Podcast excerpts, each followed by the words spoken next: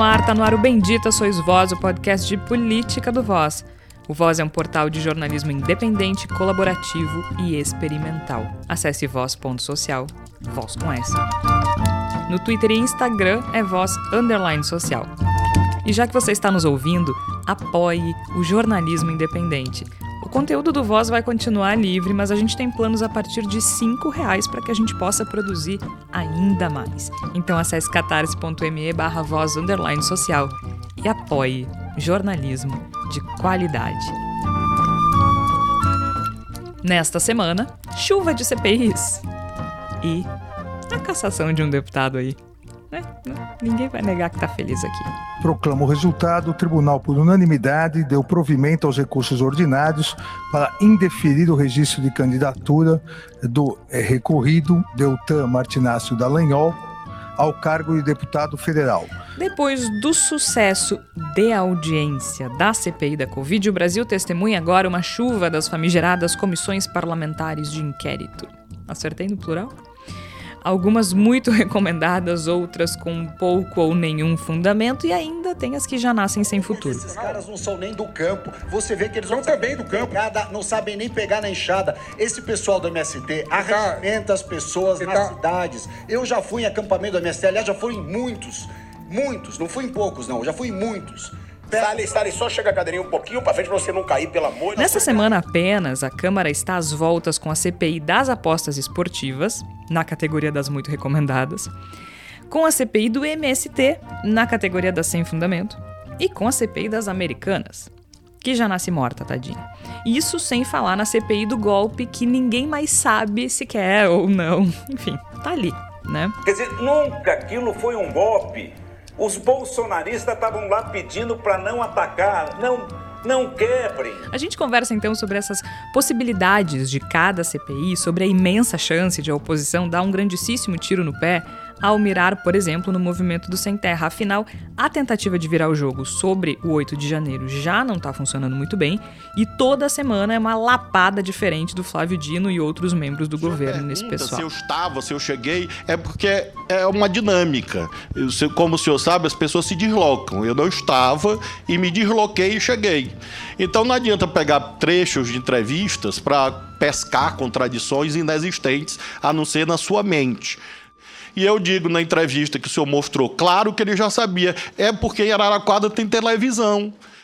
Então, essas construções mentais que o senhor faz, muito singulares, realmente não têm suporte nos fatos.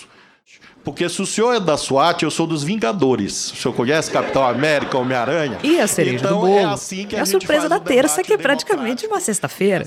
Sextou na terça-feira no Brasil.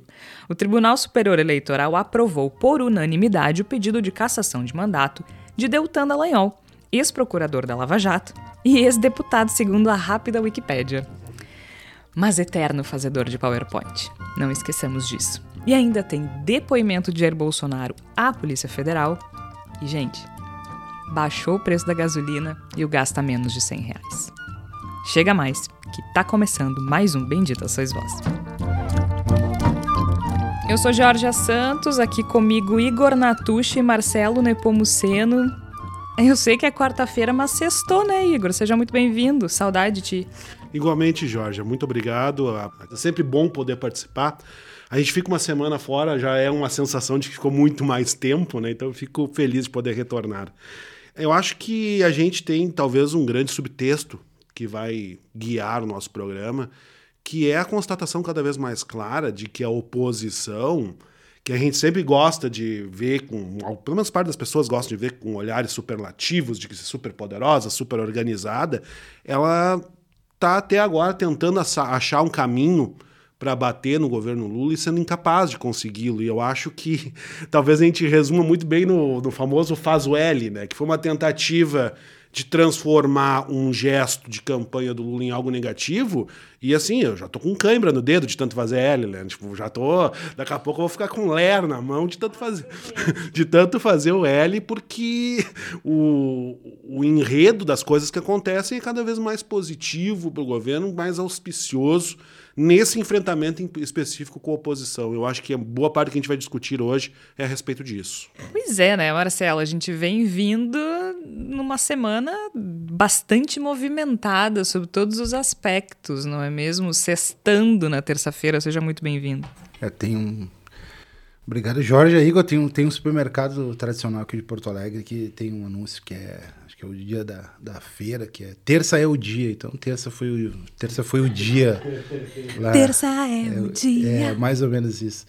E de tudo isso que está acontecendo aí, a gente vai tentar fazer uma análise sobre essa profusão de CPIs ou tentativa de CPIs. Acho que a única coisa uh, organizada que vem aí da, da, da oposição ou da direita, que a gente quer chamar, é de que eles estão empenhados sim e manter a chama da, da polarização alta a todo custo.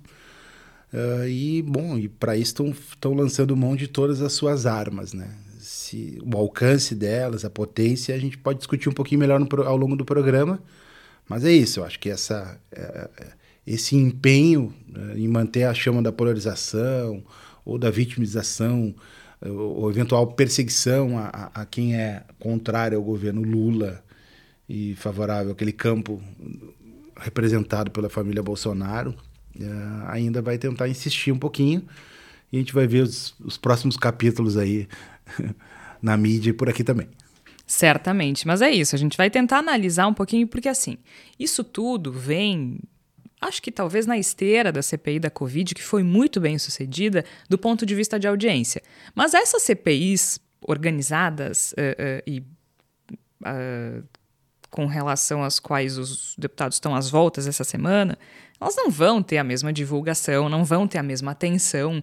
Ninguém vai transmitir toda a CPI ao vivo para o Brasil inteiro ver. Então, se a ideia é essa, e, e em alguns casos parece que sim, não vai funcionar muito bem.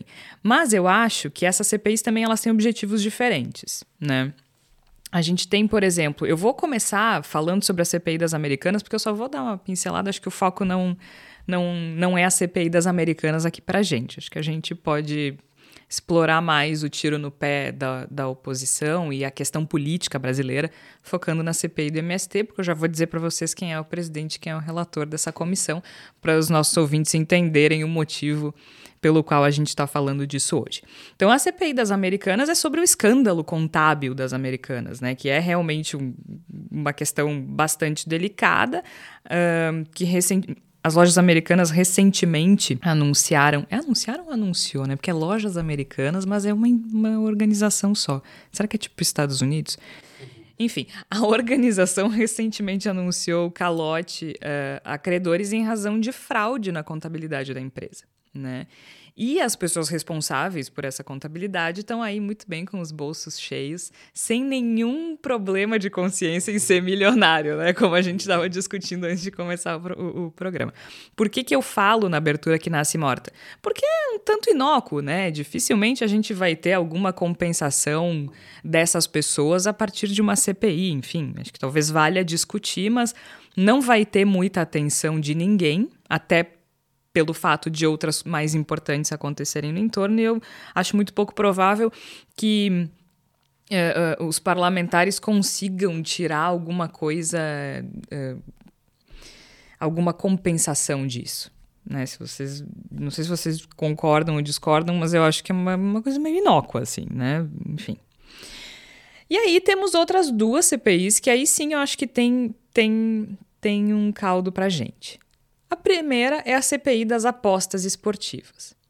Que eu acho que sim, é um tema que precisa ser discutido. Acho que vai ter atenção, especialmente em função da última, das últimas denúncias né, de jogadores envolvidos com compra e venda ali de, de, de, cartões amarelos e aquela coisa toda.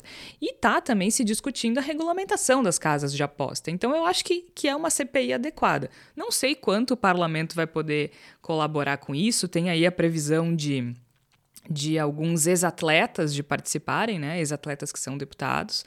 Uh, mas, assim, existe um escândalo, né, Igor? Pelo menos o, o, timing acho que é.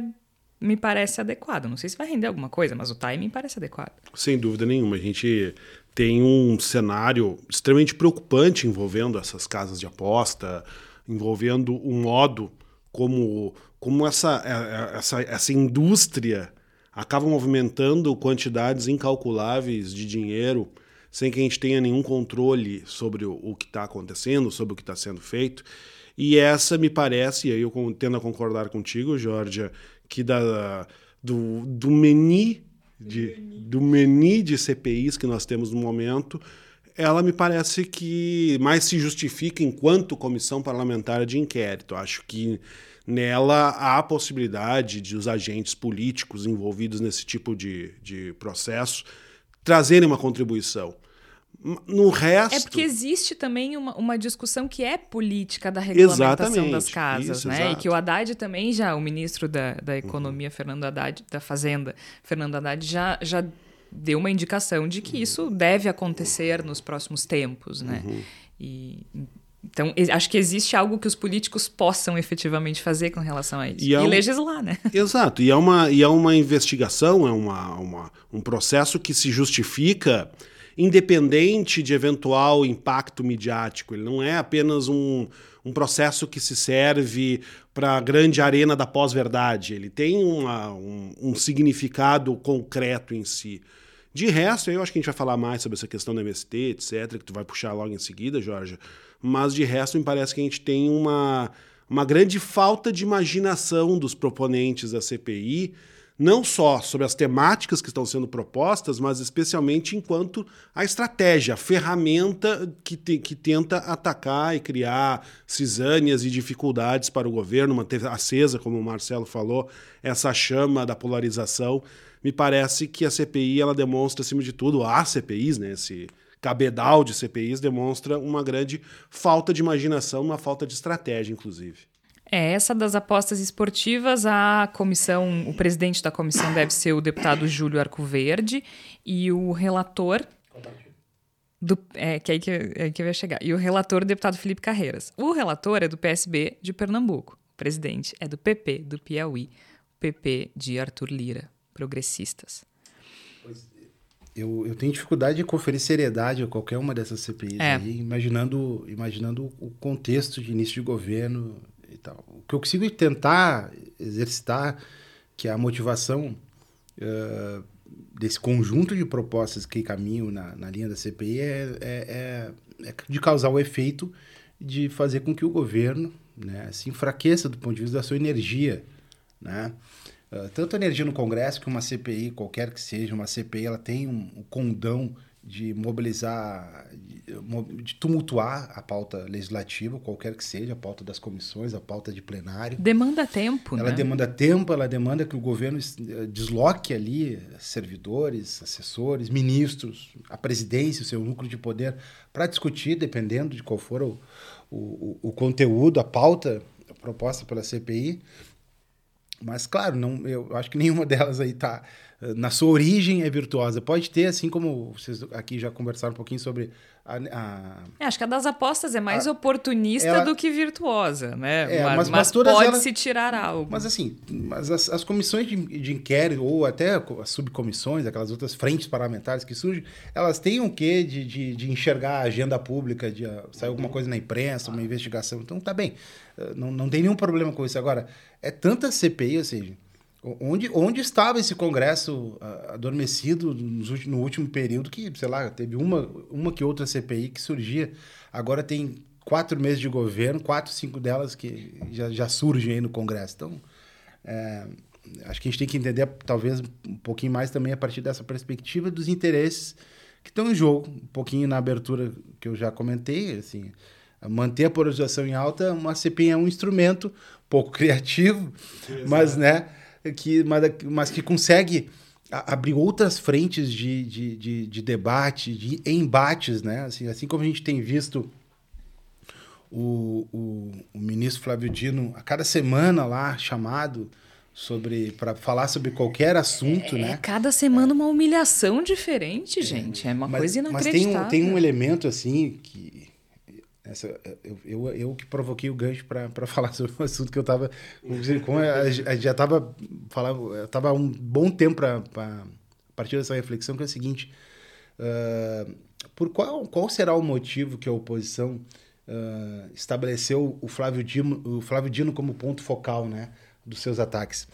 Uh, eu tô, para mim, o Flávio Dino hoje é, é, quase que encarna a Maria do Rosário uh, de, de, uma década atrás. Assim, ela era a, a, sua pauta, o que ela falava, o que ela se expressava, a deputada, era, era, era sempre ponto focal da, da, daquela turma da direita. Né?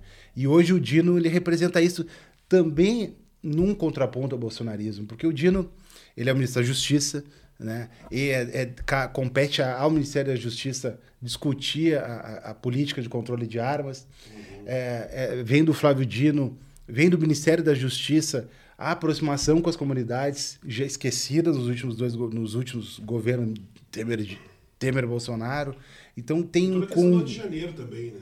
Isso, do 8, sim, e agora o 8 de, e o 8 de janeiro que também tá, né, tá, tá liderado por ele. Então tem uma. Um, um, o Dino está no centro, da, na, na mira, é a, é a, figura que expressa o combate da direita hoje no Congresso, na política brasileira, uh, na polarização. Então, é, é, um, é um ponto interessante de, de entender, porque uh, todas essas CPIs aí, talvez algumas façam sentido ou, ou não, elas de alguma maneira elas vão tentar dar a volta para chegar nesse, nessa figura. Quanto mais enfraquecido é. o Dino tiver enquanto figura, enquanto autoridade política, mais fica fácil de diluir, digamos assim, as responsabilidades que vão vir ao ex-presidente. Eu acho que faz sentido, especialmente quando a gente pensa na CPI do, do MST. Até vocês falaram da, da CPI dos atos golpistas, né? Eu falei, eu, eu usei o apelidinho CPI do golpe, mas é uma CPMI, né? É uma comissão parlamentar mista de inquérito. Então também tem deputados e senadores.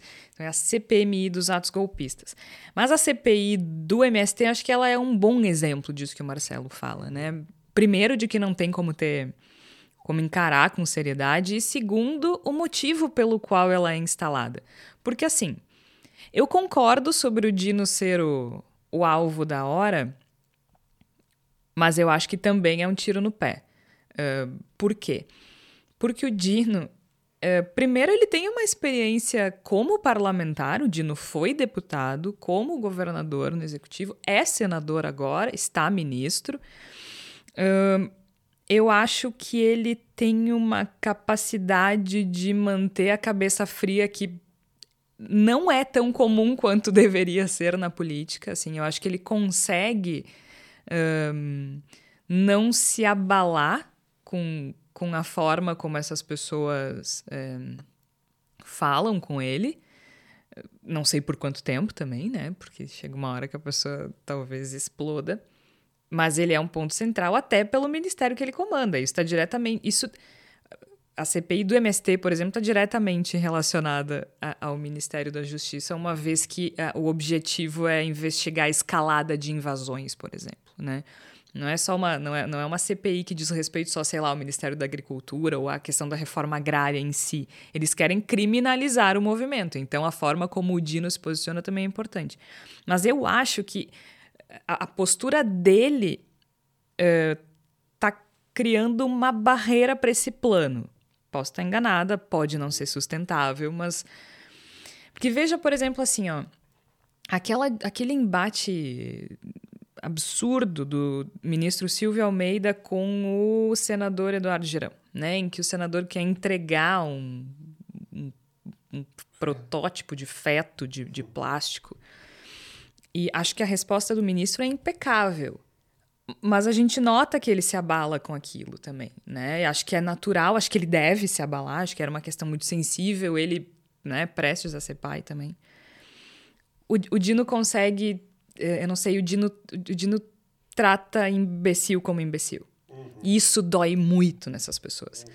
É, sabe? Assim, ele não, ele, não, ele não debate com seriedade quem não traz seriedade para o debate. Eu acho que isso é uma coisa que faltou durante quatro anos para a oposição. Né? Agora a situação, mas para a oposição do Bolsonaro faltou tratá-los como, como ridículos. Esse talvez seja um dos pontos mais fortes que o Flávio Dino tem demonstrado. Ele, ele, ele consegue, pelo poder da retórica, da oratória dele, que é muito boa, ele consegue reposicionar uh, o, a discussão quase em tempo real.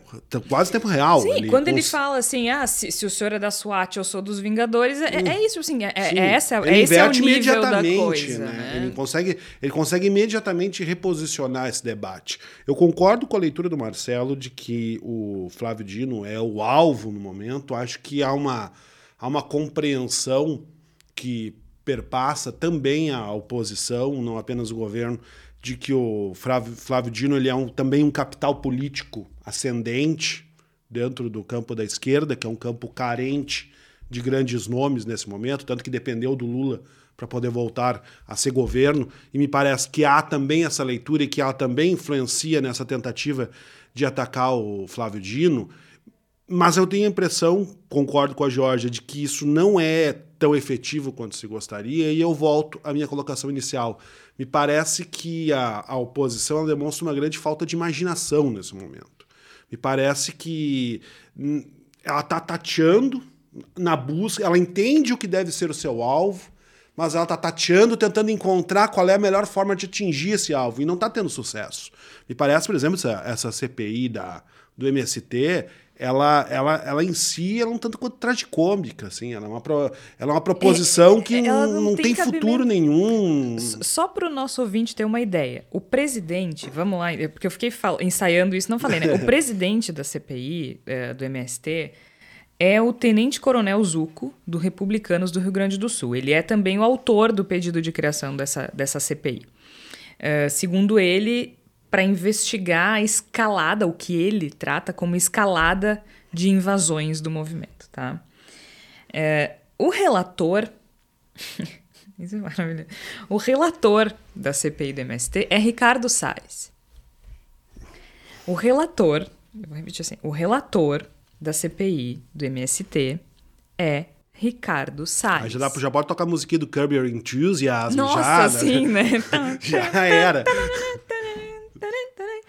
É, assim, Ricardo Salles, né? Eu tenho certeza que o nosso ouvinte lembra, mas Ricardo Salles, deputado pelo PL de São Paulo, ex-ministro do Meio Ambiente, que quando foi candidato a deputado em 2018 tinha aquele panfletinho sugerindo bala para combater uhum. o MST. Essa é a pessoa que vai fazer o relatório super profissional. Isso me surpreende também. Então, vamos, lá, vamos, vamos, partir para coisa de não, não tem como encarar isso com seriedade. Começa por aí. Mas vocês percebem a falta de inteligência, e aí a gente chega no tipo. Falta uma pé. sutileza até, né? Gente, sério que não tem nenhum isso. deputado ruralista da bancada de, de oposição ao governo que pareça técnico para colocarem ali. Isso, menos evidenciado na mídia, alguém que, que possa passar a impressão de seriedade, tentar vender uma seriedade. Não, tem que, tem que ser o caricato, tem que ser o Ricardo Salles. Tem que ser a caricatura da política, tem que ser o grande espetáculo da, da das redes. É, por isso que eu digo que falta imaginação. Me parece que é um é um campo que se acostumou a jogar na caricatura, se acostumou a jogar no grotesco, na, na, no despertar imediato de sensações e de emoções, e que não consegue pensar de uma, de uma maneira uh, cinco minutos estratégica. Não é, não é a ah, estratégia da semana que vem, não. É a estratégia do almoço fazendo estratégia da janta. Não consegue. Mas se, se a gente compreender que, que há uma pré-exposição em diferentes setores da opinião pública, da imprensa brasileira, em, em também uh, estabelecer críticas sistemáticas à, à, atuação do MST, né? Ou seja, bastou uma que outra uh, ocupação ali e já saíram editoriais, porque o presidente tem que agir, o governo tem que agir, porque isso expõe. Ou seja, já tem uma, uma, uma cama montada historicamente na sociedade brasileira para condenar o MST.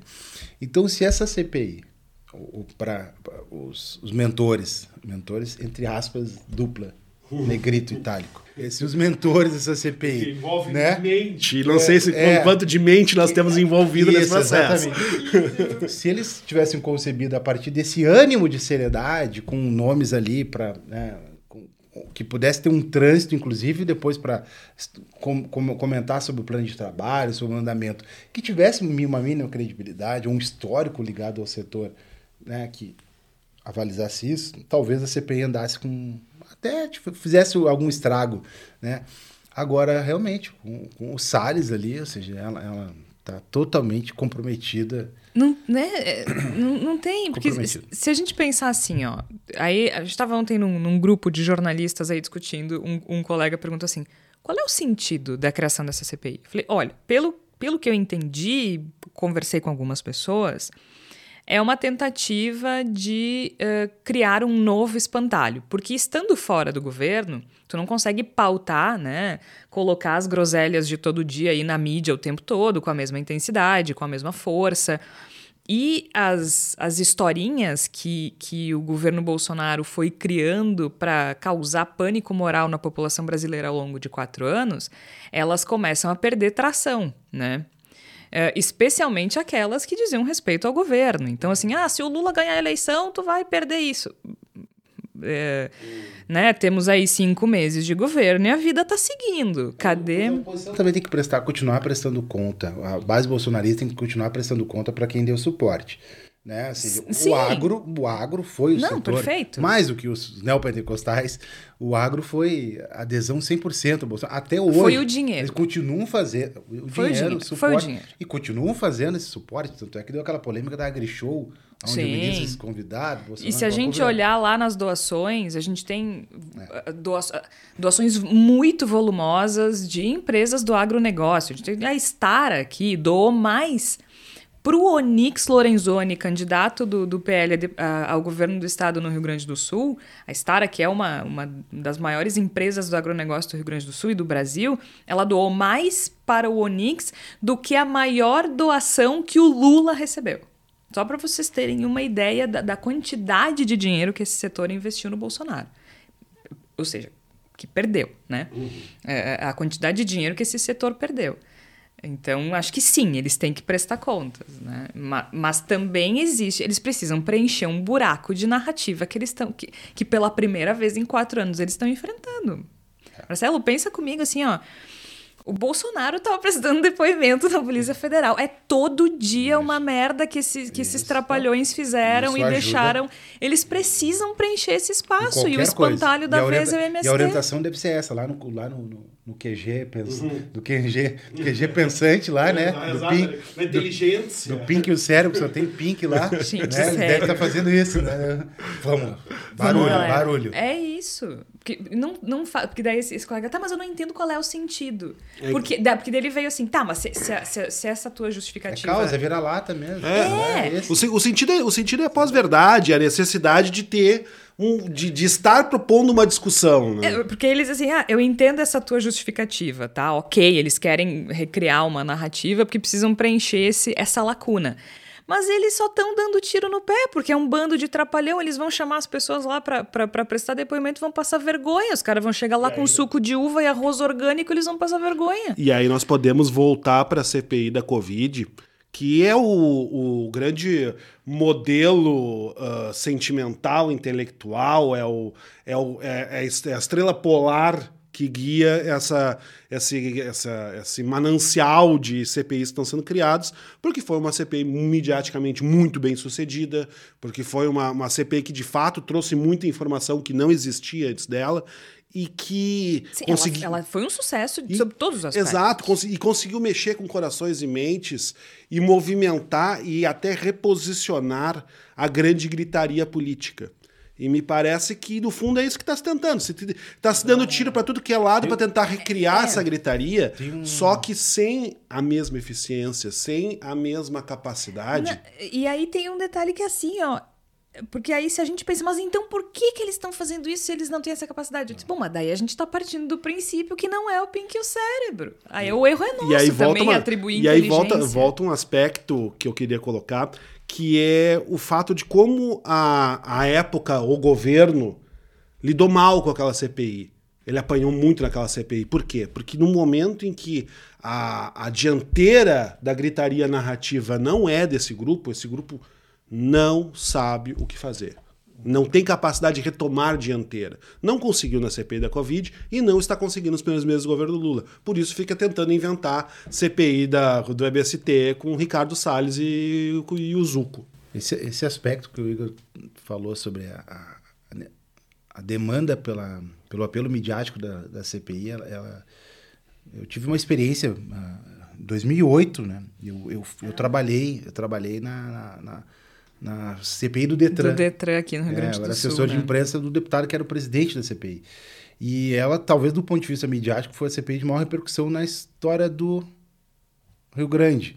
Teve uma aqui CPI do, foi, não, aqui teve a CPI a mais antiga, teve do Colares, enfim. Não, mas período, eu acho que. Mas é, essa aqui ela já, ela já entra numa nova era, já mais tecnológica, ainda que a gente não tivesse Twitter e coisa. na época certa também. É, então isso. eu trabalhei nessa CPI e, e sem dúvida o, o, ponto alto dela foi a, a capacidade da CPI conseguir capturar, de se conectar, na verdade, à agenda uh, da opinião pública do Estado. Ela conseguiu, com algumas algumas questões de informação que, que rolavam lá, e a pauta, que interesse da opinião pública da, da, da mídia toda, ela conseguiu ter uma altíssima visibilidade uh, inédita. O que, que eu estou dizendo isso? Tal qual a da Covid, ela, ela, eu acho que para os nossos parâmetros, ela teve esse tipo de impacto, ou seja, todo mundo falava sobre a CPI na rua. Uh, inclusive, o, o, o, deputado que eu trabalhava, que era o Fabiano Pereira, ele, ele era confundido como presidente da Assembleia, onde a gente ia nos, uhum. nas, nas, nas agendas ele era confundido. O que, que acontece? Um ano, terminou a CPI, enfim, um ano depois, a oposição, era uma oposição ao governo Ieda, para contextualizar, a oposição tentou fazer uma outra, emplacar uma outra CPI, chamada CPI da corrupção. E só para a, a governadoria da Crucis, do PSDB, e o deputado Fabiano Pereira, à época, era deputado pelo PT. Pelo PT, isso, oposição ao governo.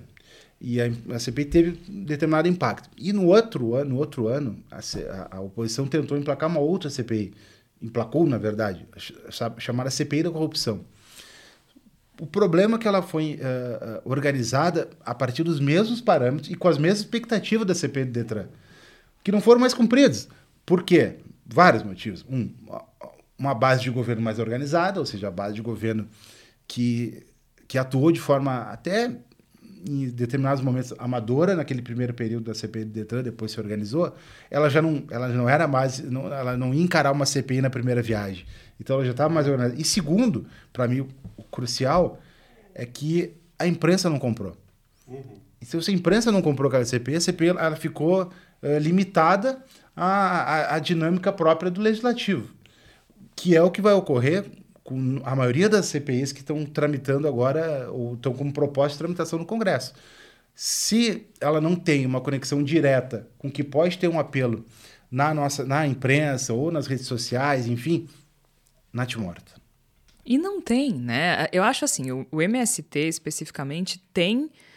Acho que talvez tenha que, que fazer uma terapia para para acomodar o passado político. Né? A gente não pode ignorar que é um passado político complexo, com todas as justificativas possíveis, é, com a imagem que tem hoje. Né? Hoje a gente vê o MST como aquele o produtor de arroz orgânico, o maior produtor de arroz orgânico da América Latina. Né? A gente vai ali na feira orgânica, é, do, é de assentamento que a gente compra a nossa alface, a nossa rúcula e tudo mais. Isso é uma imagem que uh, pôde ser construída nos últimos tempos com base no trabalho do movimento. Né? E acomodar isso com a imagem das ocupações das décadas de 80 e 90 é um trabalho difícil. Mas isso não é mais pauta.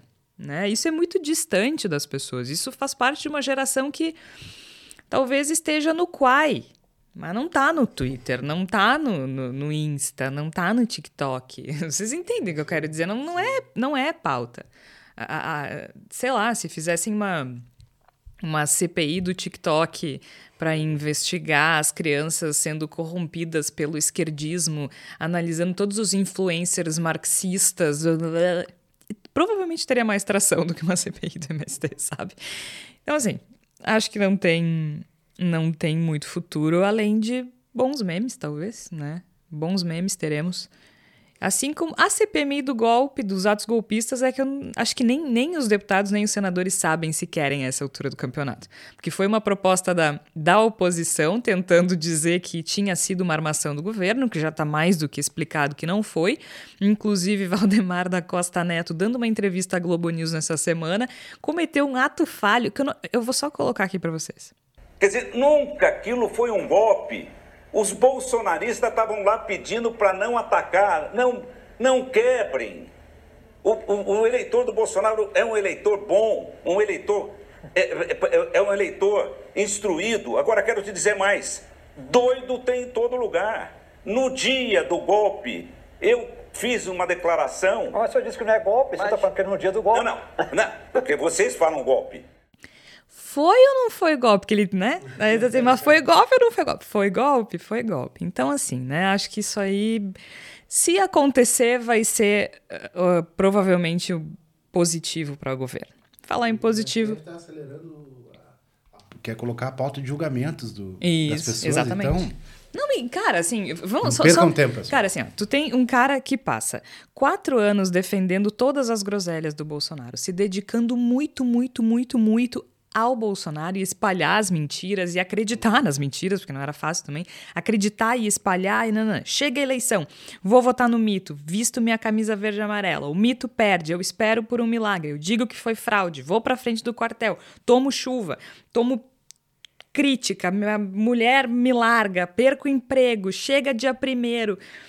O Lula toma posse. Tudo que me disseram era mentira. Não, vamos tomar o poder. O cara chega lá, vai preso para ser chamado de petista. Tipo, cara. assim, ó. Tu tem que convencer muita gente, sabe? Não, não vai. Então, assim, acho que se acontecer vai ser bom pro governo. E por falar em bom pro governo, vamos fazer um intervalo. A gente volta em seguidinha. A pandemia acabou. O Natal passou, mas a fome segue. O rastro de destruição do governo Bolsonaro ainda faz vítimas e há muita gente que precisa do teu apoio. Nós, do Cuidado que Mancha Mais, atuamos em diversas frentes. Temos o programa Mãos de Mães, que auxilia na capacitação de mães desempregadas, e organizamos o Cuidado que Lancha, que serve refeições para a população que está na rua em Porto Alegre. Ainda temos o Brechó Solidário e recebemos roupas e cestas básicas para doação. A gente sabe que a grana está curta mas se tu puder ajudar, muita gente agradece. Acesse as nossas redes sociais. É só procurar por Cuidado que Mancha e lá tem as informações completas sobre como doar. Intervalo feito, falar em bom para o governo. Uma semana esplendorosa para o governo para o governo Lula e para a população também, por que não? Não é mesmo? Depois de anos temos o gás abaixo de 100, abaixo de 100 reais.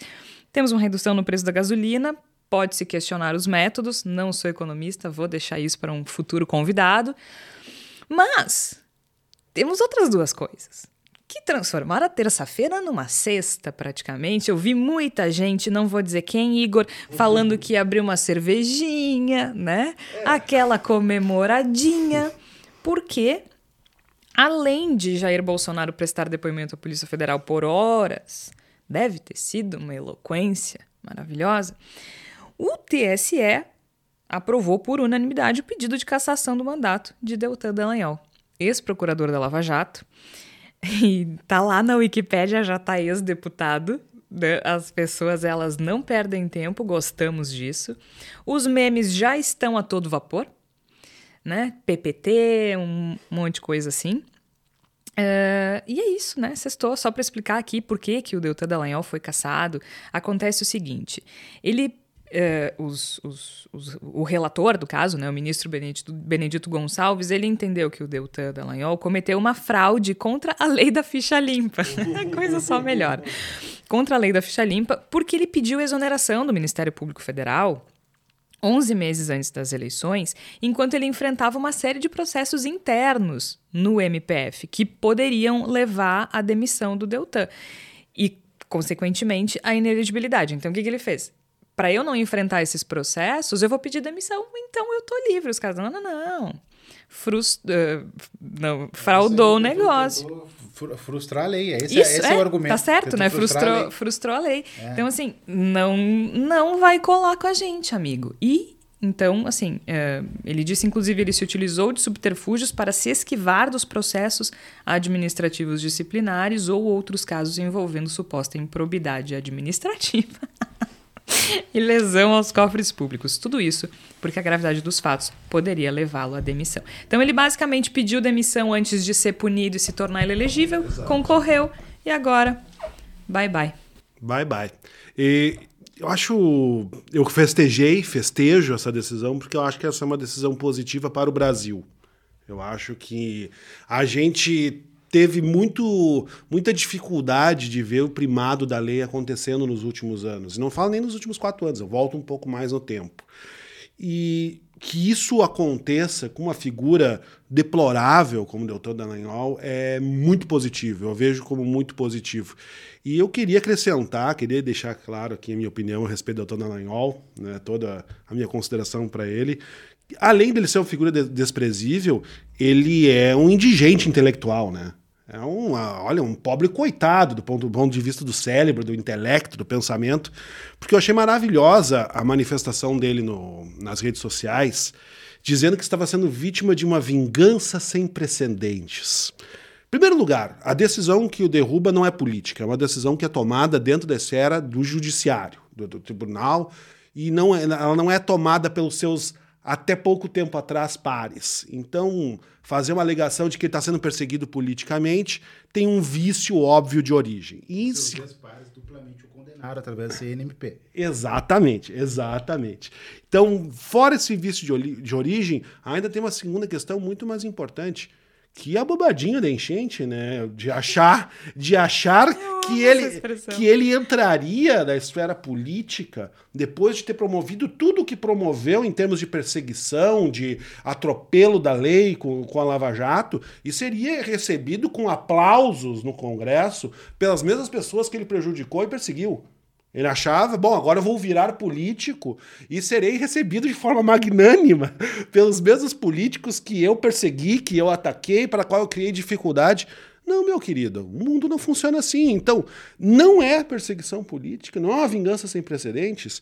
E se fosse uma vingança sem precedentes, meu querido, você é muito bobinho de achar que a vingança sem precedentes não aconteceria por causa do seu lindo rostinho e da gratidão. Até porque o rostinho não é lindo. Exato. Então, pelo amor de Deus, é, é me dá uma certa gastura ver que nós estivemos como supostos super-heróis da pátria pessoas absolutamente primárias, pessoas limítrofes, como o Deltan Dallagnol. Eu acho muito interessante também que seja uma, um destino não que seja destino final, né? Não é, não é o último ato, mas é um destino interessante para a Lava Jato em si, né? Eu acho que já faz alguns anos que a gente começa a perceber e, e que fica mais evidente para a opinião pública o problema da Lava Jato, né? O, o, o problema que a Lava Jato causou para o Brasil em diversas uh, esferas, algo que poderia ser muito produtivo e que poderia ser interessante para a política brasileira foi uma extensão da corrupção que afirmava combater, porque utilizou a lei de uma maneira absolutamente torta para punir desafetos, para punir uh, uh, desafetos políticos, né? Usaram a lei para benefício próprio. Uma, uma, desmoralização da política que ela pretendia Isso. moralizar. É uma, é uma extensão daquilo que, que fingia combater de uma. Assim, uma extensão mais torpe daquilo que uhum. dizia combater. Né? É uma coisa muito, muito louca. Moral de, moral de cuecas. Pura moral de cuecas. Total. E aí, gente, tem uma cereja do bolo em cima dessa, que já é a cereja do bolo. Então a gente tem várias cerejas empilhadas nessa torta maravilhosa, que é o seguinte uh, a emenda que acrescentou magistrados na lei da ficha limpa é do Flávio Dino. então, assim, ó, a coisa vai ficando linda de um jeito que não tem explicação, né? A proposta era para que os membros do MP aposentados compulsoriamente que tivessem perdido o cargo e que pediram exoneração ou aposentadoria voluntária na pendência de processos disciplinares também fossem incluídos no texto. E aí, essa proposta ela é de 2010, quando o Dino era deputado, e aí ele botou assim nas redes sociais: Eu juro que não viajo no tempo antes que disso me acusem, porque é, é meio isso que falta, né? Eu, eu acho que esse, esse combo kármico do, do Dallagnol só falta a prisão mesmo, né? Mas eu acho que isso não vai ocorrer. Uh, e, mas esse desfecho digamos, se há justiça nesse universo, ele era pouco previsto.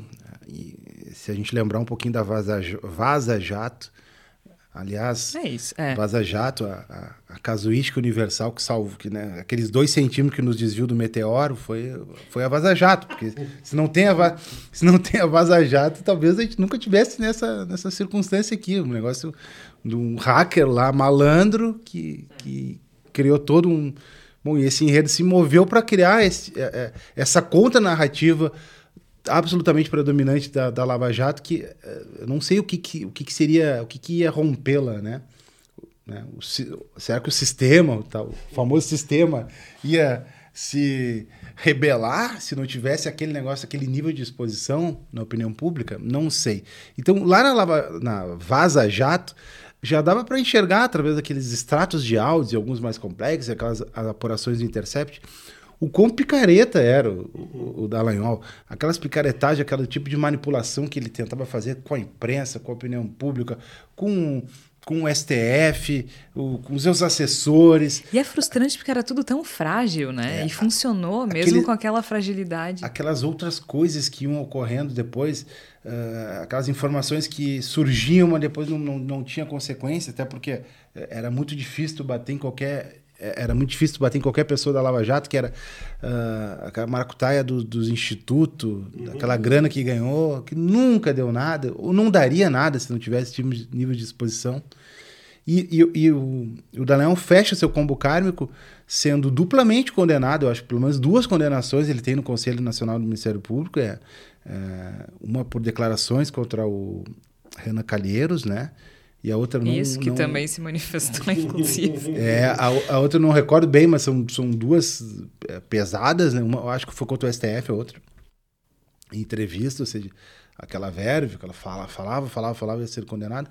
E depois ser caçado uh, no TSE por unanimidade, né? É, é, porque assim, a defesa está estudando, né? A defesa do Delta está estudando maneiras de, de recorrer dessa decisão mas assim. É, é, é, é, zero, porque é o seguinte.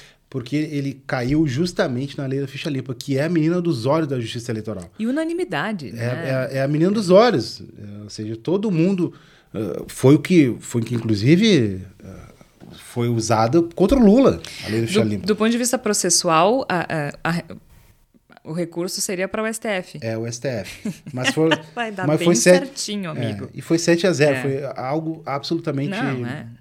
Não, mas é que né, o, o Deltan pedindo arrego para o STF, vai lá, é, amigão. Se olhar, é, vou olhar as condenações originais é. dele no, no, Conselho Nacional do Ministério Público, uma delas é, é referente a um ataque ao STF. Então, se o advogado dele conseguir reverter Boa isso... sorte. É, é exatamente. Boa sorte. Talvez tenha futuro fazendo PowerPoint, vai saber. Ou virando coach de PowerPoint, não sabemos. É, mas é essa... é isso, né? A vida não é necessariamente justa, mas às vezes é. Como diria Vanessa da Mata, acabou, boa sorte.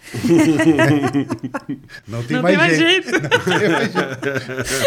Ai, muito bom, muito bom. É isso. Gente, fazia tempo que a gente não se divertia, né? Não, uhum. não fazia tanto tempo assim, porque, né? Joia. É, nós temos vivido tempos divertidos, é. né? no mínimo com alívio, né? Uhum. Pelo menos a gente, a gente vive um pouco mais tranquilo, mas uh, não, não, não devemos nos enganar, mas também devemos aproveitar esses momentos, não é mesmo? Eu quero, para não deixar como é, chamasse de intervalo, uh, quanto à questão do Dino, assim, eu acho que ele está indo muito bem, ele é excelente, ele nos ajuda em memes, ele ajuda a, a gerar essa, uh, reforçar isso que a gente para quem tem o nosso posicionamento de vida político e, e, quanto ser humano, é muito bom ver os idiotas sendo expostos como idiotas. Uhum. Porém, acho que não, não é sustentável a médio prazo essa postura. É, é difícil. É, semana passada, semana retrasada, numa das últimas presenças dele lá, convocações que ele foi lá ao Congresso, eu já vi pipocada ali, ah, ele é o arrogante, ele tenta humilhar as pessoas, como se fosse uma iniciativa dele, como se ele tivesse ido lá, eu vim aqui é, é, dar tapa na cara de vocês. Não, de manhã cedo, é, vou é tomar café, não vou humilhar todo mundo, é, é, vamos lá. É claro que isso, isso ainda é muito incipiente, mas assim, isso vai gerando uma, uma imagem, vai gerando uma percepção do arrogante, né? e, e, é desgastante. Tu vai lá, tu está exposto, por mais que tu saia bem sempre, tem, tem um teto de sair tão bem. Chega tão bem e tu vira o fio do arrogante. E a gente não pode esquecer que existe um mundo paralelo também de produção de memes. Isso. Da, da, oposi da de quem está uh, na oposição do Flávio Dino, né? Então lá também, nesse submundo, também as coisas são bem perversas, né? É difícil tu lidar com isso, com essa profusão de, de, de montagens e memes e fakes, uh, usando a aparência dele, uma série de outras coisas. É, é, é complicado, né? Acho que acho que ele tira de letra até certo ponto. E haja terapia também, né? Mas assim, gente, só antes de eu chamar a Flávia Cunha com a palavra da salvação, é, que eu citei, mas não expliquei, o ex-presidente. É, é, bom falar isso. O ex-presidente Jair Bolsonaro prestou depoimento à Polícia Federal uh, em Brasília sobre esse inquérito que investiga o suposto esquema de adulteração de cartões de vacinação contra a Covid. Lembrando que a casa dele já foi alvo de busca e apreensão. Uns parceiros aí foram presos, não é mesmo? E o Bolsonaro disse à Polícia Federal que ele não determinou a inserção de dados de vacinação no sistema do Ministério da Saúde. Ele deu a entender que ele não sabia. Eu só queria perguntar para ele, então, o que, que ele apresentou na viagem para os Estados Unidos. Só isso. Se ele não sabia.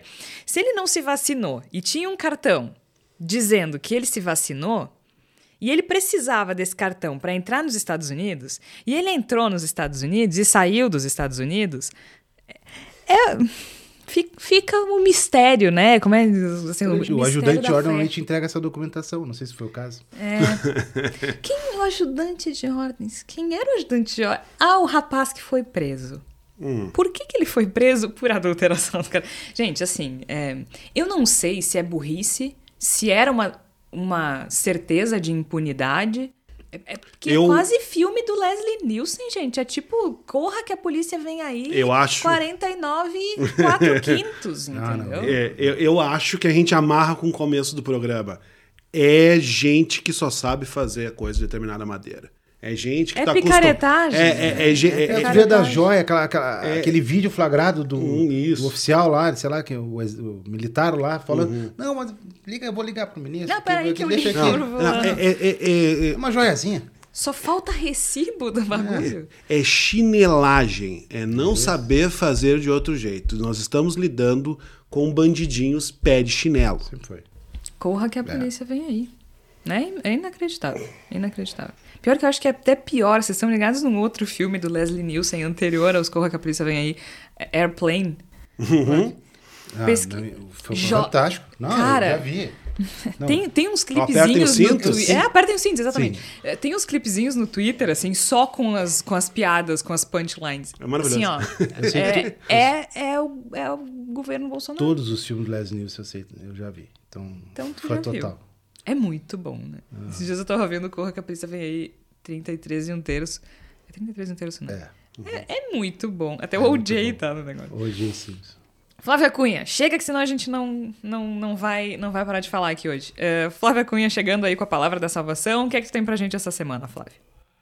Olá, Georgia, Igor, Marcelo e ouvintes. Na minha palavra da salvação dessa semana, vou fazer uma pequena homenagem a uma grande perda que a gente teve, a Rita Lee, que faleceu aos 75 anos, deixando um legado musical imenso e também um exemplo de protagonismo feminino. Ela que começou tendo visibilidade na carreira com os Mutantes lá em 1966, mas considerava o título de rainha do rock brasileiro cafona. Preferia ser chamada de padroeira da liberdade. E foi com toda a liberdade que conseguiu uma carreira consolidada e feliz ao lado do parceiro de vida Roberto de Carvalho. Aliás, o livro Outra Autobiografia, escrito pela própria Rita, vai ser lançado em breve, no dia 22 de maio. Estava em pré-venda desde março e o lançamento é da Globo Livros. Lembrando que ela havia lançado em 2016 Rita Lee, uma autobiografia, também pela Globo Livros, que foi indicado ao prestigiado Prêmio Jabuti na categoria de biografias. Esse livro é uma delícia de ler, para quem ainda não teve essa oportunidade, eu recomendo muito, porque é Rita Lee na sua mais pura essência, debochada, às vezes politicamente incorreta, principalmente quando fala dos ex-parceiros de banda Mutantes, mas também muito autocrítica e sincera principalmente quando reconheceu a dependência química em relação ao álcool, por exemplo, em outros episódios da sua vida. Além disso, os fãs podem esperar, porque vai sair um documentário e uma cinebiografia sobre a artista. Esperamos que em breve, mas ainda sem previsão de lançamento. Enquanto isso, a gente pode se encantar com tantas e tantas canções da artista, como Mania de Você, Saúde, Agora Só Falta Você e Todas as Mulheres do Mundo, além de regravações dos Beatles, que eu particularmente gosto bastante. Essa então foi a minha singela homenagem para a padroeira da liberdade, Rita Lee. Um abração, pessoal. Até semana que vem. Muito bem, Flávia, muito obrigada. E a gente não, não pôde fazer o programa na semana passada. Desculpas aos nossos ouvintes por isso. Então acabou não. A gente também não teve tempo de fazer uma homenagem decente para Rita Lee. Mas nunca é tarde, né? Nunca é tarde para fazer uma homenagem a Rita Lee. A Rita Lee é uma coisa é, é, muito difícil. Até tem um texto meu lá no Voz sobre isso. É muito difícil de explicar Rita Lee, né? Uh, e eu assisti a entrevista do Roberto de Carvalho, o amor da vida da Rita Lee, ao Fantástico, uma entrevista emocionante, emocionada, triste, bonita. E ele fala, ela é única. E acho que é meio isso, assim, né? A Rita Lee é um pouco de tudo. Ela é aquela coisa, aquela rainha do deboche eterno, uh, vivendo a vida dela do jeito que ela achava que devia viver. Ela tem uma força quase xamânica. É. Né? No, no, fundo, ela é, ela é quase um arquétipo. É muito um, forte. Uma coisa muito forte. É muito forte, assim. E ela conseguia. É muito interessante, assim, ao mesmo tempo que ela não ela conseguia navegar por esses mundos todos de uma maneira muito muito elegante e cagando para as pessoas. Lindo. É uma coisa maravilhosa, assim, né? É, enfim, eu fiz uma busca pelos tweets da Rita Lee e pelas músicas da Rita Lee para tentar entender como é que a Rita Lee via a Rita Lee, né? Como se fosse uma, essa balada da louca, assim, né? E é muito bonito porque, assim, é isso, assim, é mutante, é romântica, é menina, é ovelha negra, é erva venenosa, é um caso sério, é guerrilheira, ladra de botas, traficante de colar de LSD, sabe? É, ladra de anéis, Miss Brasil, louca, fruta, Madame Lee, Adelaide Adams, Aníbal, Lita Rina, Turma da Mônica perseguida, ex-presidiária, injustiçada, feminista, feminina, paulistana. Cara, a lista, a lista é enorme, assim. E, e ela só dizia que ela queria ficar pra semente, acho que isso que ela conseguiu. E não era chata. Ela, não Rita Lee jamais foi chata, jamais foi entediante. Então fica a nossa homenagem para essa maravilhosa Rita Lee. E a gente vai ficando por aqui. A rima não foi intencional, eu juro. Rita Lee odiaria, inclusive. Não foi intencional. Eu sou Jorge Santos, participaram Igor Natucci, Marcelo Nepomuceno e a Flávia Cunha na Palavra da Salvação. A gente volta na próxima semana. Lembrando que a gente precisa do teu apoio. Vai lá na nossa página, no site do Catarse e apoie o Voz a Planos a partir de 5 reais. Até mais!